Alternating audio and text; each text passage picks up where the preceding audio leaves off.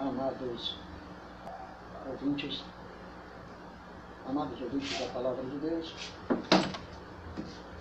graça e paz, e um feliz bom dia. Hoje vamos falar novamente, sim, vamos falar novamente sobre as confissões de fé do Westminster. Capítulo 1, seção 6.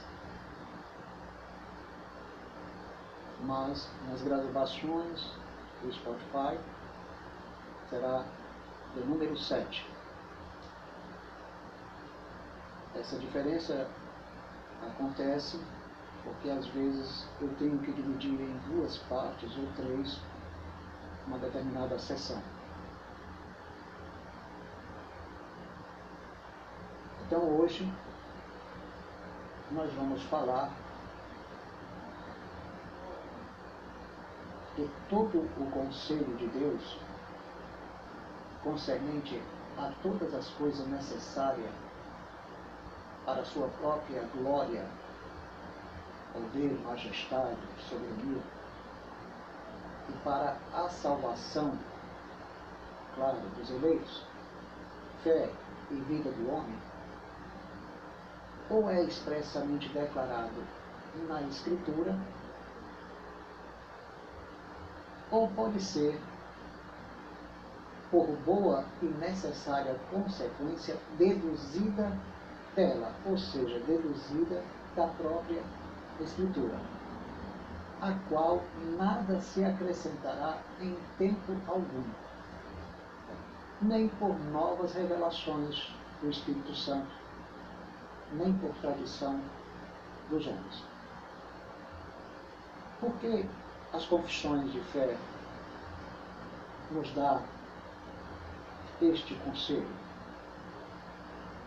Porque tem muitas coisas que são acrescentadas às escrituras através de supostas revelações, profecias, visões, sonhos, línguas estranhas, interpretações, como também por meio de tradições. E nós vamos é, falar sobre isso dentro dos versículos que as confissões de fé nos proporcionam. Ou seja, o que os reformadores nos orienta a como pensarmos de acordo com as Escrituras ou seja, com as Escrituras. Lendo, segundo Timóteo, capítulo 3, versículo 15, 16 e 17. Nos diz o seguinte: Paulo, escrevendo a Timóteo, havia dito e que desde a infância sabe as sagradas letras. No versículo 14 ele havia dito, tu porém permanece naquilo que aprendestes, do que fostes inteirado, sabendo de quem o aprendeste E ele aprendeu dos seus pais, ou seja, Timóteo aprendeu dos seus pais e também aprendeu de Paulo. Então ele estava inteirado e sabia de quem havia aprendido.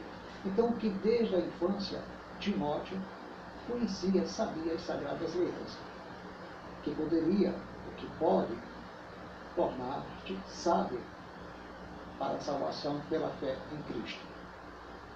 Não só Timóteo poderia se tornar-se sábio, é provável, sim, que tornou-se sábio, assim como Paulo, para a salvação pela fé em Cristo.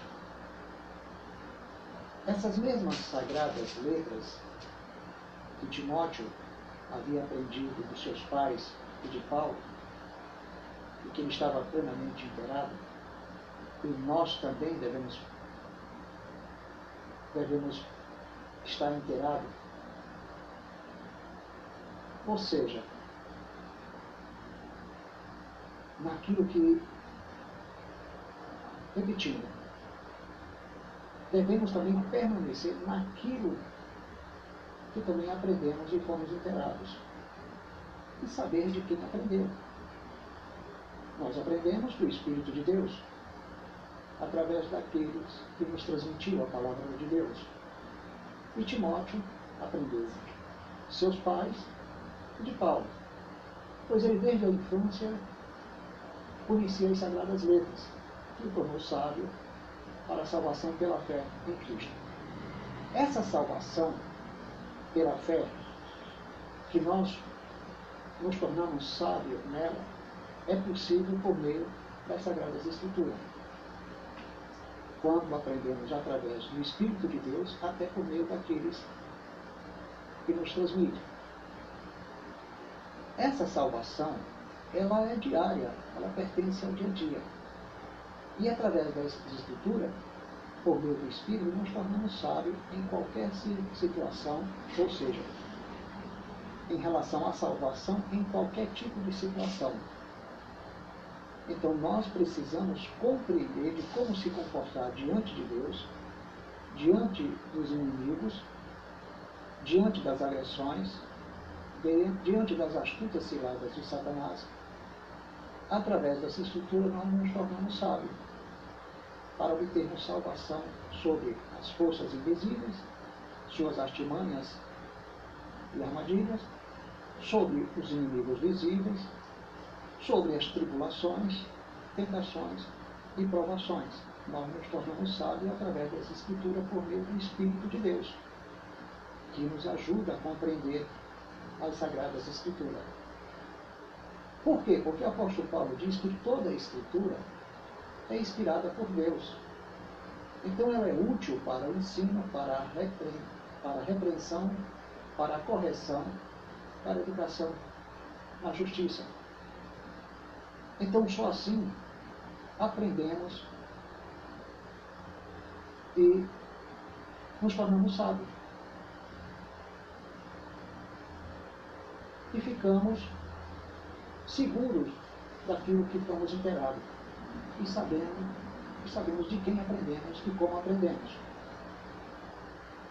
Porque ela nos garante o melhor ensino, a melhor revelação, a melhor repreensão, a melhor correção, câmbios em nossas vidas e nos educa como andar retamente na presença de Deus para nos tornar sábios na salvação diária, sobre todas as circunstâncias que eu acabei de vos falar.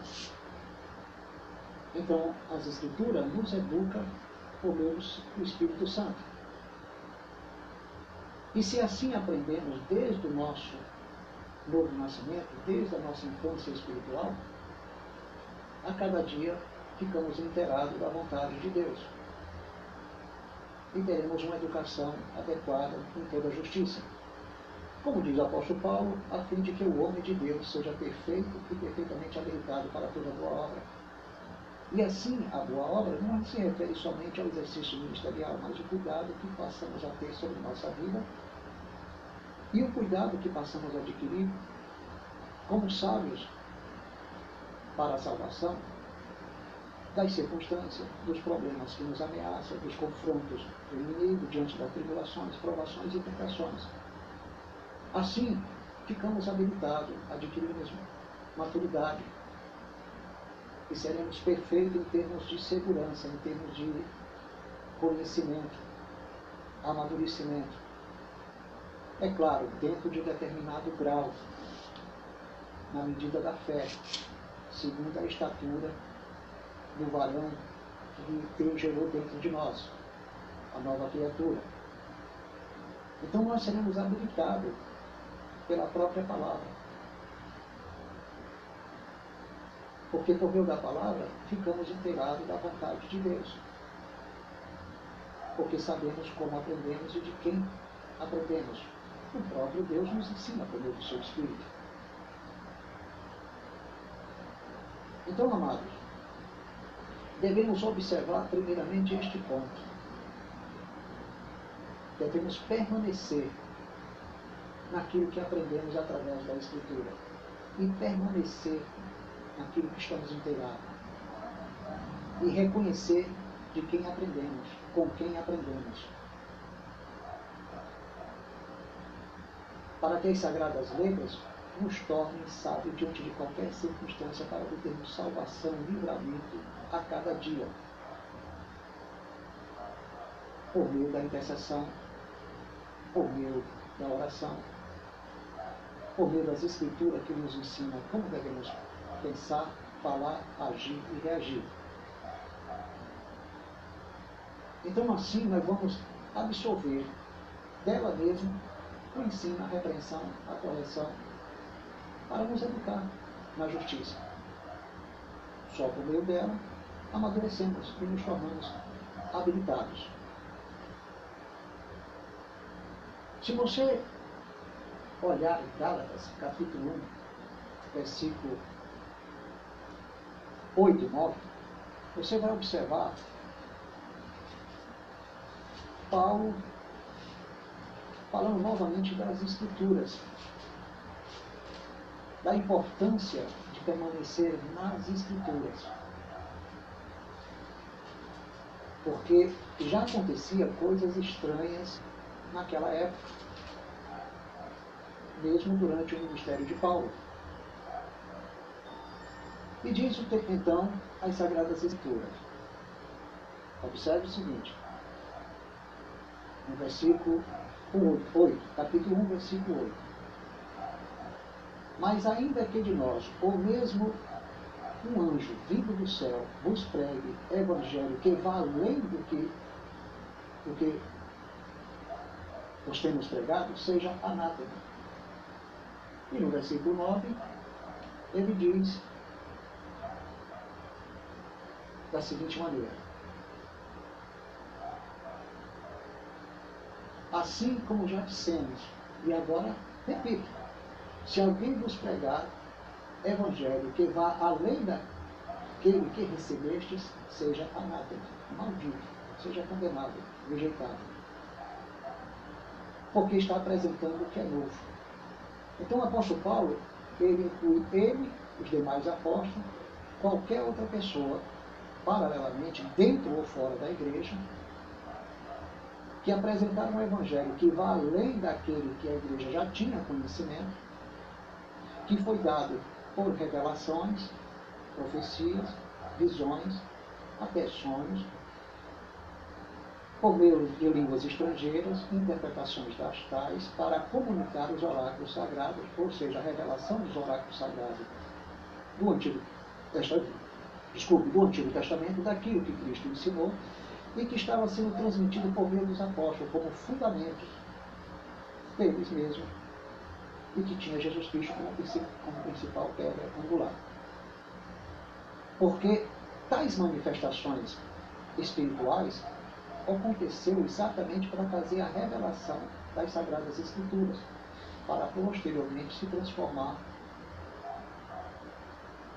em livros sagrados que hoje temos em mão.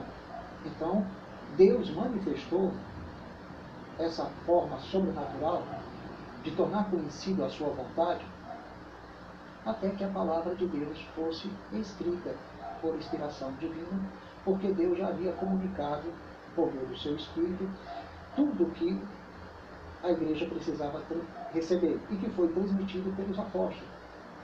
Por isso que a palavra de Deus era pregada com sinais, maravilhas e poder, porque Deus realizava grandes sinais confirmando a palavra dos apóstolos, principalmente por meio das respectivas revelações, profecias, visões, sonhos, línguas estrangeiras e interpretação dela, para assim comunicar a revelação das Sagradas Escrituras e o povo de Deus compreendesse o significado. Dos antigos pergaminhos do judaísmo, do antigo judaísmo, como compreendesse o significado daquilo que Cristo ensinou quando estava aqui na terra e que os apóstolos estavam transmitindo como fundamentos. Mas já havia pessoas naquela época, paralelamente, desenvolvendo ou manifestando outro evangelho. Com a mesma, com, com, isso, com as supostas manifestações divinas que ocorriam através dos apóstolos, ou que ocorriam no seio da igreja. por meio do corpo. Então pessoas já estavam se infiltrando dentro da igreja, ou já estavam dentro da igreja, ou paralelamente, porque saíam da igreja, era um daqueles membros, mas não pertencia à igreja, como diz um dos apóstolos, era um, estava conosco, mas não era um de nós. Estávamos, estavam conosco e saiu do nosso meio, mas não era um dos nossos. Mas não era um dos eleitos, um dos chamados pelo Espírito de Deus. Então essas pessoas já estavam anunciando outro evangelho, fazendo acréscimos às supostas revelações, profecias, visões e sonhos, diferente da, da, daquelas manifestações que ocorria antes através dos apóstolos e dos membros da igreja para comunicar a revelação dos oráculos sagrados que se transformaram em livros que hoje temos em nossas mãos. E nós vamos entender claramente isso quando lemos 1 Coríntios capítulo 13, versículo 8. Vamos observar o que é que diz Paulo em 1 Coríntios capítulo 13, versículo 8. Ele diz o seguinte: o amor jamais acaba, mas havendo profecia, desaparecerão havendo línguas, cessarão, havendo ciência, passará. Apóstolo Paulo diz que o amor jamais se acaba. O amor de Deus desceu lá do alto através do Espírito que nos foi dado. Romanos 5,5. Então esse amor jamais se acaba. E nada nos separa desse amor. Romanos capítulo 8, no último versículo. Nada nos separa deste amor. Por meio dele, Cristo disse que estaria convosco até a consumação do século. E se alguém não tem o Espírito de Deus, por esse amor, esse tal não é dele. Então, ele jamais acaba. Ele é o penhor da nossa herança. Efésios capítulo 1, versículo 14. 2 Coríntios capítulo 5, versículo 5. Foi o Senhor que nos fez para isso. Para receber esse amor que jamais se acaba. Então, havendo profecia, desaparecerão as mesmas profecias, porque agora o Espírito Santo ocupou o lugar definitivamente na igreja, como amor perfeito, porque as verdades que haviam sido reveladas por meio das profecias que no passado, antes de Cristo e depois de Cristo, comunicavam os oráculos sagrados, ou a revelação das Escrituras, desapareceria, deixaria de existir o exercício deste dons ou deste ministério. Havendo línguas, também cessariam as línguas estrangeiras. Não haveria, não haveria, mais, não haveria mais necessidade de línguas estrangeiras para comunicar a revelação dos livros sagrados, ou a sua significação e interpretação do Antigo e Novo Testamento. Porque o Espírito que haveria de vir nos, nos anunciaria todas as coisas. Ele não falaria, falaria por si próprio, mas tudo que ouviu do Pai e do Filho.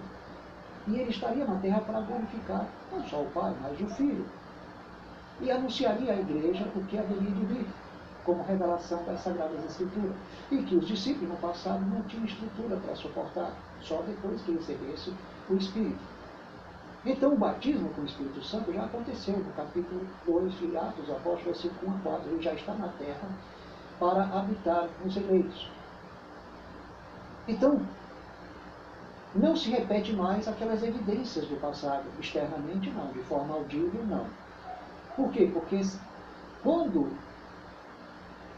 se manifestasse o perfeito amor, então todas estas coisas seriam aniquiladas. Então o que é em parte será aniquilado. Quando vier o que é perfeito, já veio o que é perfeito. Antes que venha aquele a quem chamamos também de perfeito, Jesus Cristo. Se referindo a Cristo.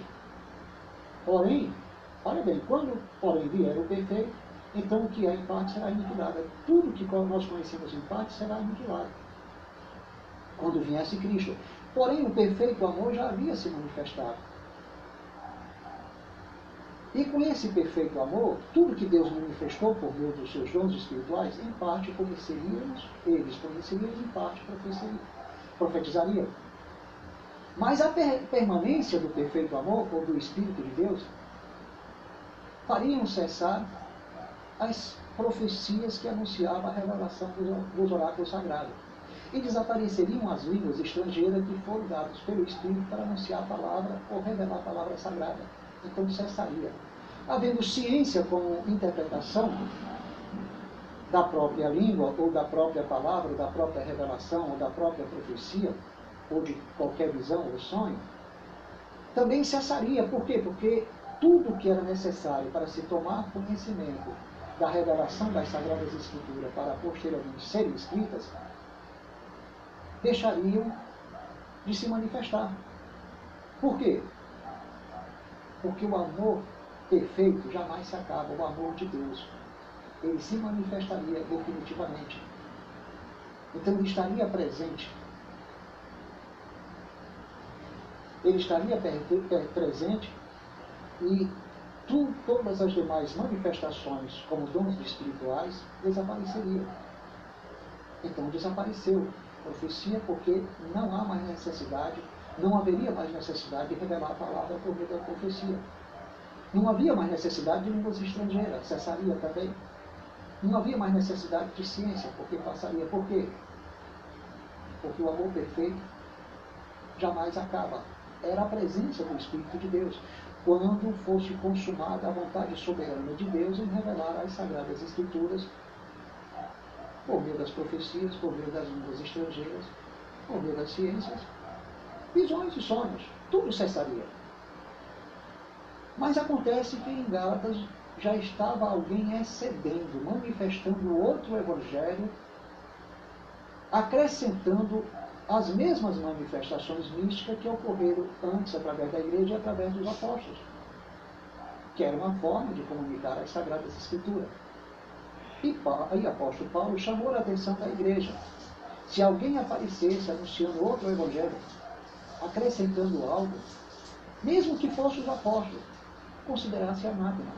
Então o apóstolo Paulo estava dizendo que até eles, como apóstolos, deixariam de manifestar esses mistérios, esses dons cessariam. Por quê? Porque as Sagradas Escrituras já estariam entre eles circulando através das cartas, por tudo quanto os apóstolos escreveram, e se transformaria em um livro sagrado inspirados por Deus. Então, lendo agora, segundo Tessalonicenses, capítulo 2, versículo 2, você vai ver outra palavra de Paulo.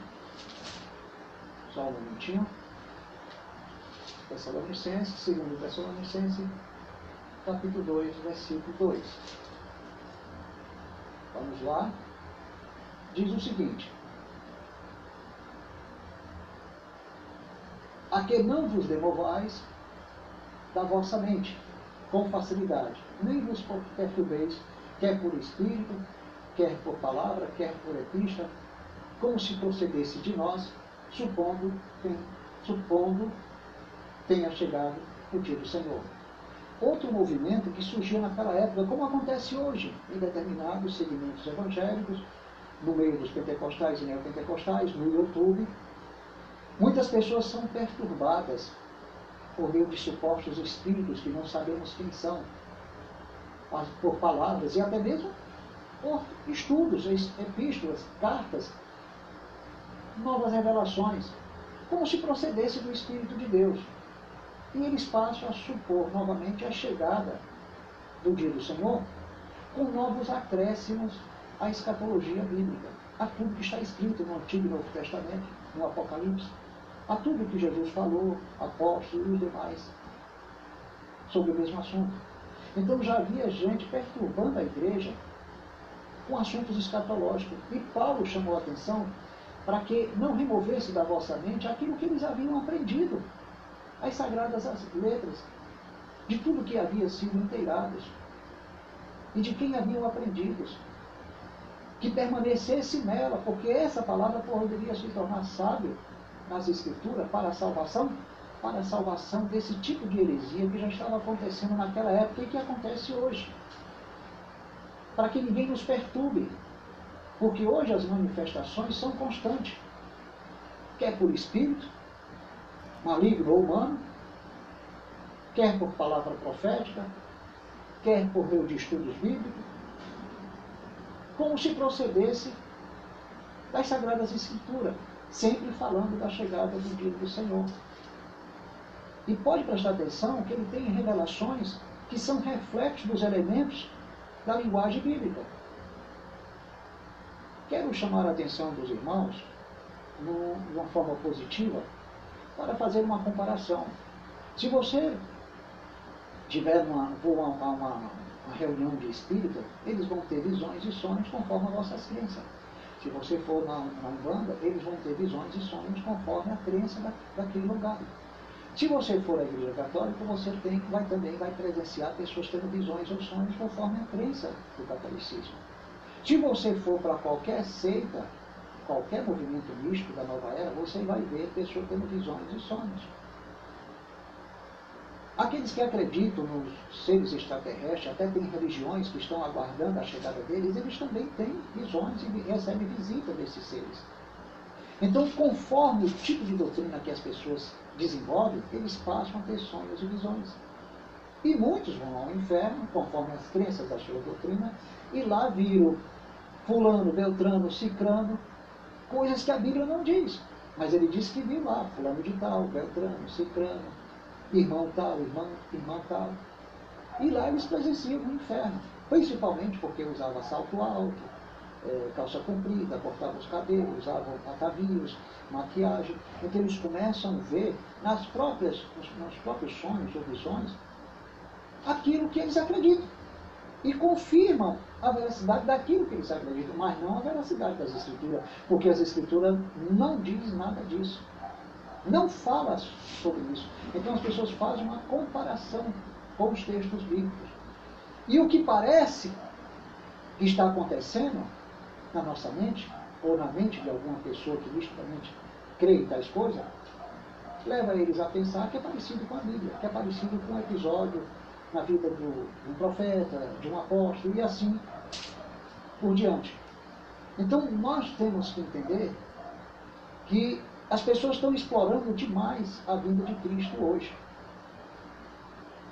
Desde os anos 70, já existiam livros que faziam referência ao comunismo, como se fosse a manifestação de Gog e Magog.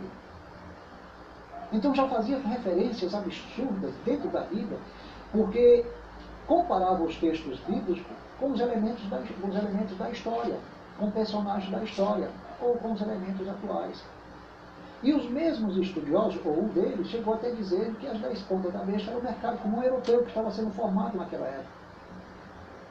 E o que foi que aconteceu? Aqueles estudos apresentados por livros, não deixa de ser uma carta, como se tivesse saído das escrituras, perderam o efeito. E 30 anos depois, um jovem chegou para mim admirado porque ele leu um livro um computador que ocupava todo o espaço de um prédio na Bruxelas. Ele estava lendo atrasado, esse livro já, ele, 30 anos depois, ele estava lendo um livro como se fosse novo, de um assunto que eu já sabia nos anos 70. Sabe quantas pessoas exploraram assuntos escatológicos extraídos da Bíblia, como o movimento islâmico radical? E a gente acaba sendo levado por essas interpretações proféticas onde eles dão uma determinação, uma, apresentam uma teoria sobre a chegada do dia do Senhor. E usam os versículos, as imagens dos textos bíblicos, do Apocalipse, para dar uma descrição ou uma anatomia do texto bíblico, usando até o grego e o hebraico, e muitas vezes direcionando as imagens que surgem no mundo, de diversos acontecimentos. E os personagens que eles apresentam nos textos bíblicos, ou imaginado a partir da interpretação, associando com outros personagens da nossa história, a semelhança é quase indubitável. Mas não é a verdade. São suposições teóricas. E o povo se empolga com essas teorias e passam então a ensinar a igreja. Vejamos o que diz a Bíblia No entanto, reconhecemos ser necessário a íntima iluminação do Espírito de Deus para a salvadora compreensão das coisas reveladas na palavra. É claro que precisamos.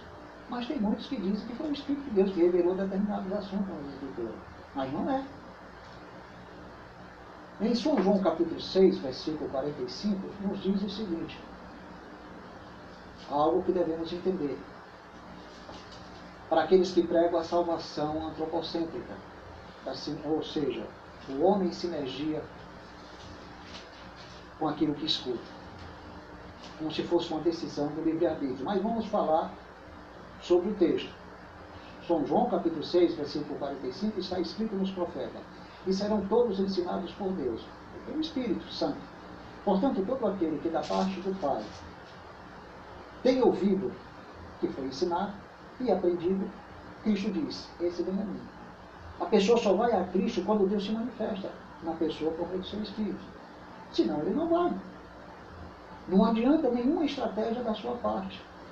Deus é quem revela as Escrituras para os seus eleitos, para o pecador.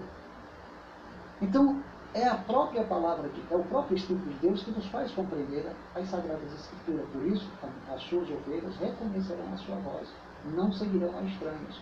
Mas acontece que tem muita gente seguindo estranhos e quando escuta a verdade anunciada por uma determinada igreja ou, ou segmento doutrinário, ele diz que é uma voz estranha, ele reconhece que não é a voz de Deus. Quando você vai olhar as bases doutrinárias daquele irmão, daquela igreja onde ele diz reconhecer a voz de Deus, está lá o legalismo, o extremismo, o antropocentrismo, o egocentrismo, está lá o pensamento pelagiano e armeniano, está lá a loucura da, da filosofia iluminista como meio de, do homem chegar a Cristo através dos seus dons naturais, como se fossem dotes dados por Deus de antemão, que ali permanece neles inconscientemente, e que de uma hora para outra, quando ouviram a palavra, Deus despertou o que havia dado eles antes, como se estivesse dizendo, vocês estavam caídos, mas vocês tinham um dom, uma capacidade fenomenológica para tomar decisões antropocêntricas em sinergia comigo e eu cooperaria com vocês. Mas não é isso que a Bíblia diz.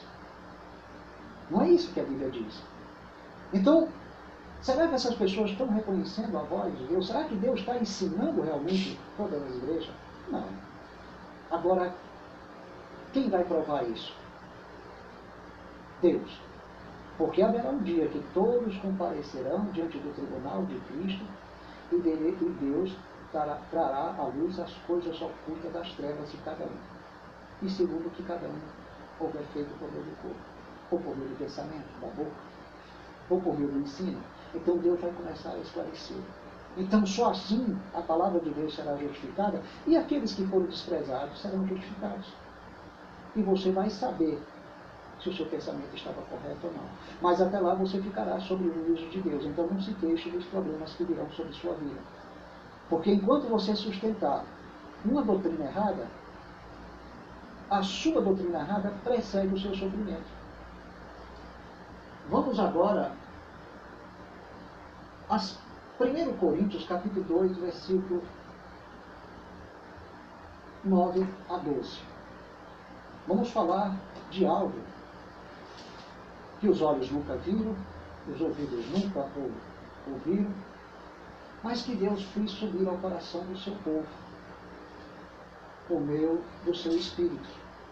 Porque os homens não tinham esse potencial humano, essa sinergia fenomenológica, para entender as coisas de Deus, se Deus primeiro não toma a iniciativa, se Deus primeiro não revela através do seu espírito. Porque a palavra de Deus, em 1 Coríntios capítulo 2, capítulo 2, um momentinho, versículo 9 a 12. Mas como está escrito, nem olhos vivos, nem ouvidos ouviram, nem jamais penetrou no coração humano o que Deus tem preparado para aqueles que o amam. Como é que a pessoa pode dizer que tinha conhecimento de uma causa e por causa desse conhecimento chegou à conclusão que Deus quer que ele tome aquela atitude e entre em contato com a palavra ou com Deus, porque ele, teve, ele já tinha conhecimento antecipado daquilo que ele não viu, não ouviu nem viu. Mas que Deus tem preparado de antemão. E diz o apóstolo Paulo, mas Deus não, não o revelou, veja bem, mas Deus não o revelou pelo Espírito. Porque o Espírito a todas as coisas prescruta, até mesmo as profundezas de Deus. Somente o Espírito de Deus poderia nos esclarecer, porque ele prescruta as coisas de Deus. Então o homem não poderia prescrutar. Porque qual dos homens sabe as coisas do homem senão o seu próprio Espírito? Que ele ele sabe de forma limitada. Assim também as coisas de Deus ninguém as conhece senão o Espírito de Deus. Então quem conhece é que deveria ser o autor do princípio do nosso, do nosso novo nascimento, da nossa santificação e da nossa fé. E daquilo que iríamos compreender. Seria ou não seríamos ensinados por Deus? Ouviríamos o seu ensino ou não aprenderíamos dele? Porque só assim iríamos a Cristo. Se não ocorrer essa manifestação, ninguém vai a Cristo. Aí diz o versículo 12. Ora, nós não temos recebido o Espírito do mundo. Você conhece o Espírito do mundo. Não é só uma corrente cultural, não é só somente um pensamento filosófico, a cultura, a moral da sociedade, do Estado, que é totalmente natural, mas o espírito das trevas. Mas nós recebemos, diz o apóstolo Paulo, e sim o Espírito que vem de Deus, para que conheçamos o que por Deus foi nos dado gratuitamente. Se Deus nos deu gratuitamente, como é que esse sujeito perde a salvação? Como é que você perde a salvação? Então não é gratuita. Já começa então aí a contradição salvação ela é incondicional e gratuita. Nós fomos elegidos e predestinados para essa salvação incondicional e gratuita. Deus não disse que você seria, você seria salvo por meio das suas virtudes, mas por meio do, do sacrifício de Cristo. Porque esse sacrifício é que consertaria nossas vidas. Vejamos agora outra situação um pouco diferente do que estou falando aos ouvintes nesse momento. Diz então as confissões de fé e que há algumas circunstâncias quanto ao culto de Deus e ao governo da igreja, comum às ações da sociedade humana, as quais têm sido ordenadas pela luz da natureza humana, é claro, e pela prudência cristã, segundo as regras gerais da palavra de Deus, que sempre devem ser observadas.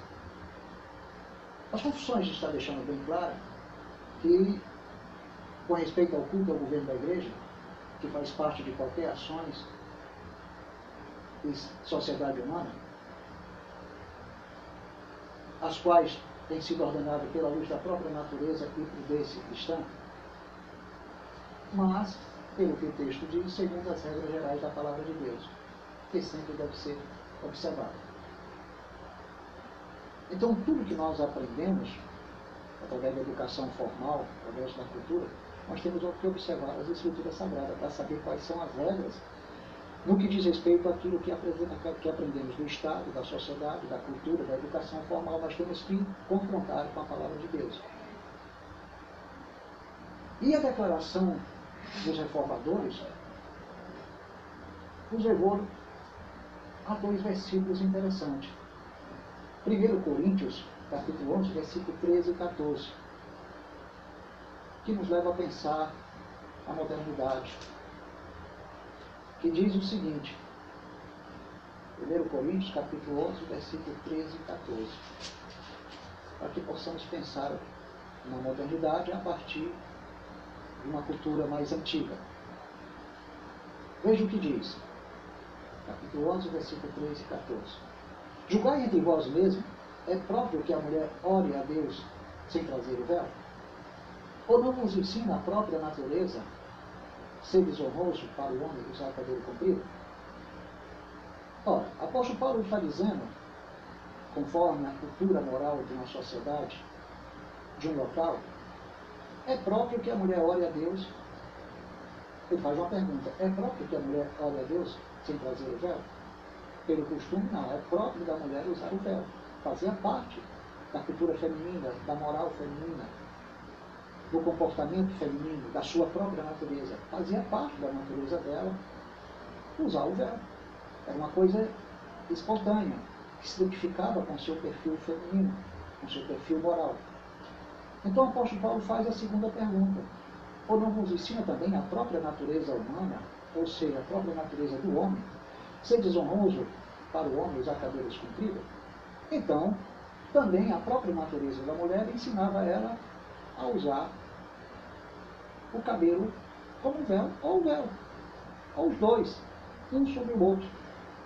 Então, se a própria natureza do homem ensina a ser, ser desonroso usar cabelo comprido, então era honroso para a mulher usar cabelo comprido. O que quer dizer que a igreja precisa aprender a distinguir o que pertence ao corpo feminino e o que pertence ao corpo masculino.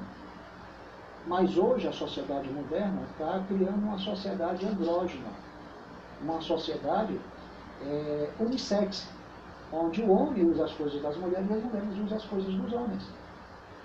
E eles estão caracterizando novos modelos morais para que o homem não mais se leve pela sua natureza masculina, nem a mulher mais se leve pela sua natureza feminina, se leve por esses modelos que se tornaram universalistas, que faz parte da, do comportamento de todos, até da linguagem. Não querem mudar também a, a nossa colocação em determinadas saudações? Agora você se dirige ao homem como ela, e se dirige à mulher como ele, o cara. Então eles estão descaracterizando uma linguagem comum que define a sexualidade um do outro dentro da sociedade.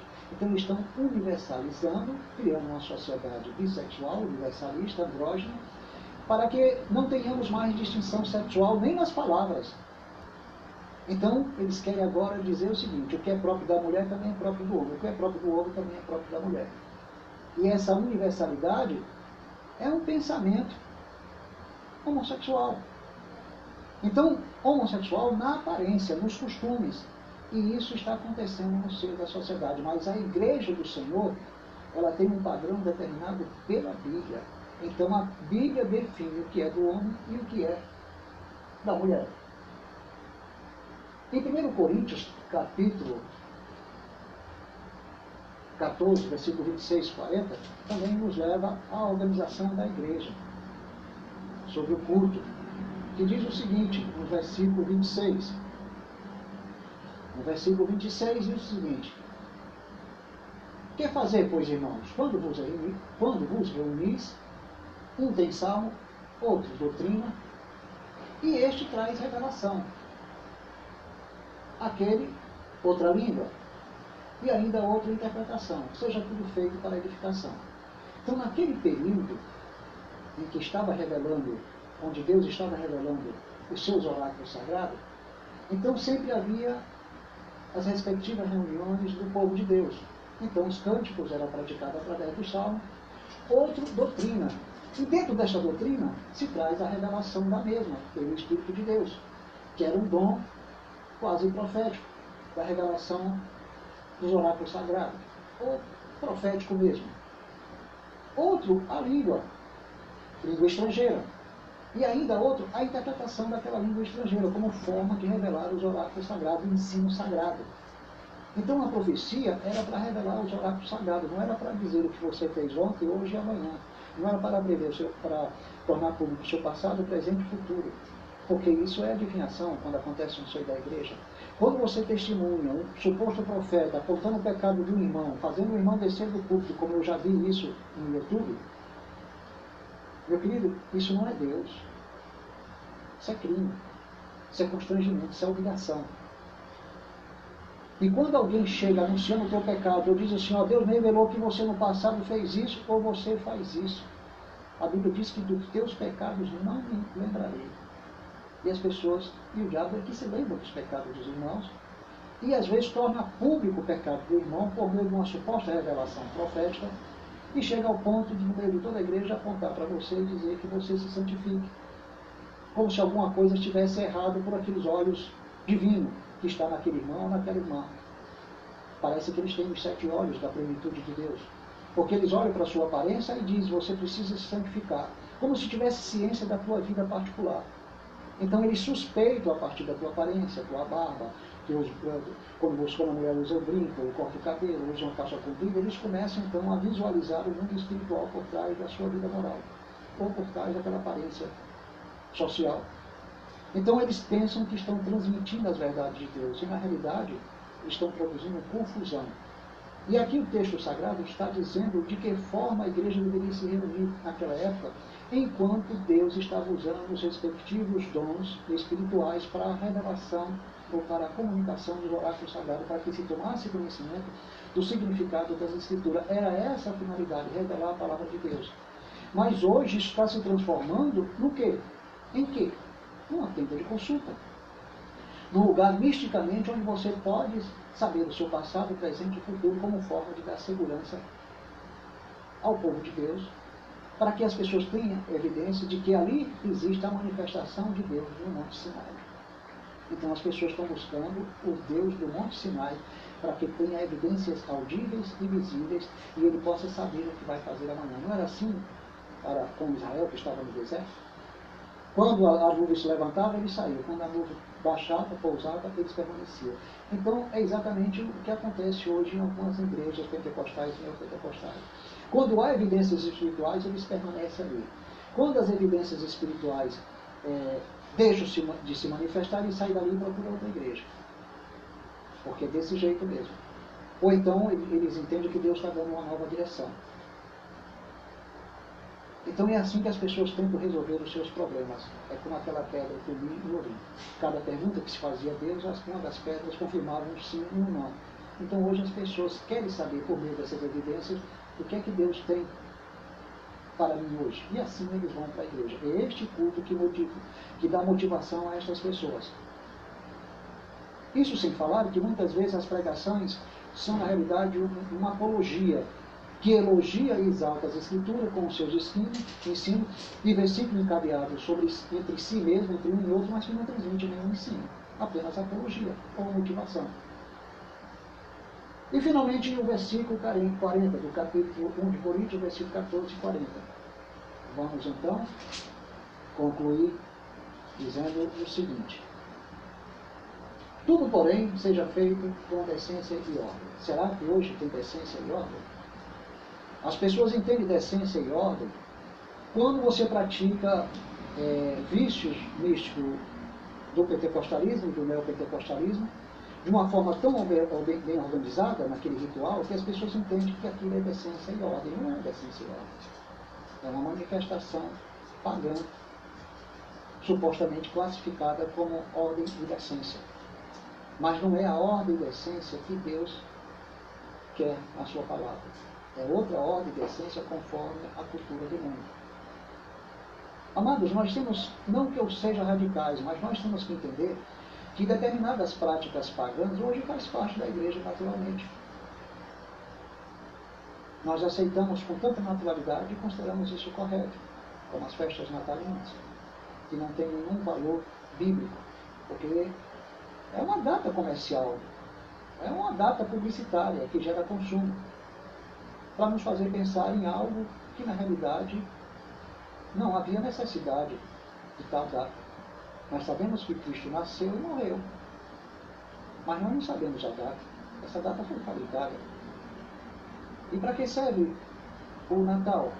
É uma manifestação pagã que leva ao consumismo e uma manifestação emotiva onde todos glorificam a quem? A Deus?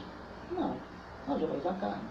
Agora, as igrejas particularmente, tem outra forma de agir, é evidente. Mas eu apenas frisando que às vezes nós aceitamos uma cultura pagã e nem percebemos.